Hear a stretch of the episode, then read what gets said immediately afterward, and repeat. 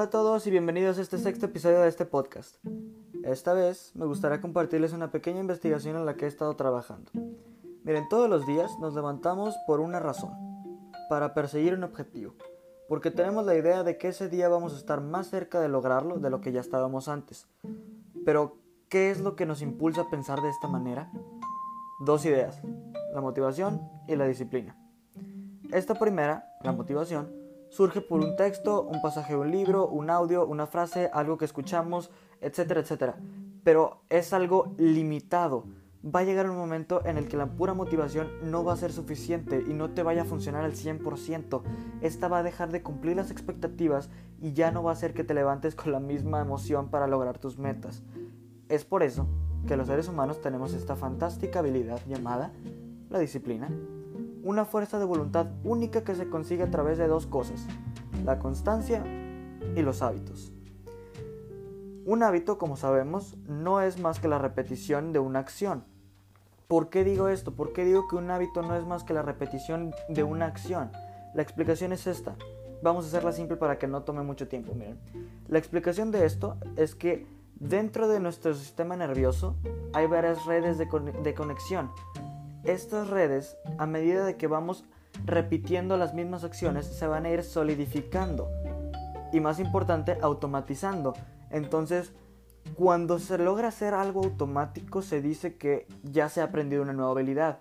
Es por esto que estas dos frases cobran sentido. Número uno, la práctica hace el maestro. Y número dos, lo que bien se aprende, nunca se olvida. Pero como en este mundo todo tiene su contraparte, un mal hábito se llama vicio. Piénsalo por un momento, ¿sí? Todo vicio se basa en dos constantes. Uno, la repetición periódica. Y dos, que afecta de forma negativa. Pero para la gente que esté diciendo, yo ya sé que es un hábito, yo ya sé que es un vicio, deja de hablarme de eso, quiero saber cómo se crea un hábito, qué tengo que hacer para desarrollar un hábito nuevo, cualquiera, cuál es el procedimiento. Aquí les doy esta metodología. Cabe, cabe aclarar, eh, no es mía, es de alguien llamado Luis Flores, pero me encanta cómo lo explicó, porque a mi parecer es la mejor manera de explicar cómo se crea un hábito. Aquí les va. A la hora de crear un hábito hay cuatro fases o cuatro pasos. Uno, la señal. Dos, el deseo. Número tres, la rutina. Y cuatro, recompensa. Llamada, deseo, rutina y recompensa. Les voy a poner un ejemplo para que entiendan mejor. Vamos a poner el ejemplo de la gente chismosa, por ejemplo. Número 1. La llamada. Estas personas, ¿qué hacen cuando tienen la llamada o la señal? Estas personas escuchan o ven algo que no conocen y les genera curiosidad. Número 2. El deseo. Estas personas quieren saber de qué se trata para saciar la curiosidad que les dio el saber de esa, llamada o de esa señal. Número 3. ¿Qué es lo que hacen estas personas usualmente como rutina? Se ponen a investigar y o inventan el chisme. Y número 4, satisfacen la curiosidad de saber un chisme más a través de su recompensa. Entonces, como dije anteriormente, un hábito que, afecta de forma negativa a tu ser se llama vicio, lo que nos lleva a cómo dejar un vicio. Una pregunta muy importante y muy sencilla de explicar, pero muy difícil de hacer. Simplemente haz que estos cuatro pasos sean más difíciles. Tiene lógica. Si para crear un hábito tengo que hacer que estos cuatro pasos sean más fáciles y más repetitivos, simplemente tengo que hacer que estos cuatro dejen de ser más fáciles y que sean más difíciles para dejarlo. Entonces vamos a poner este ejemplo. Yo tengo el problema de el desvelo, dormirme tarde, ¿sí? Entonces, número uno, mi llamada. Veo la hora y sé que es tarde. Número dos, el deseo. Yo me quiero dormir temprano. Número tres, la rutina. ¿Cuál es mi rutina? Me desvelo. Y número cuatro, no consigo dormirme temprano. Pero aquí es donde empezamos a hacer varios cambios. Por ejemplo, si decimos que para hacer esto, de dejar este hábito, o este mal hábito más bien, de dormirme tarde, tenemos que hacer esto más difícil, ¿qué tal si cambiamos ciertas cosas? Por ejemplo, la llamada, en vez de que vea que es tarde, en vez de que vea que son las 12 de la mañana, por ejemplo, voltea a ver el reloj y son las 9 y media. Número 2, mi deseo sigue siendo el mismo, me quiero dormir temprano. Número 3, aquí es donde empiezan los cambios. La rutina.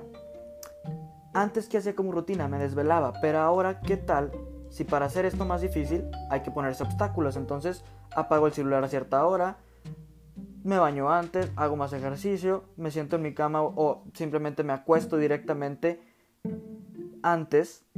Poco a poco estas redes de las que les hablaba que están solidificadas se van a ir rompiendo, se van a ir quebrando poco a poco y las vas a ir olvidando, lo cual va a hacer que obtengas tu recompensa. En mi caso, dormirme temprano.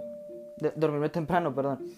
Esto lo que va a hacer es que simplemente vayas, obviamente, vayas este, cambiando tu ciclo de sueño.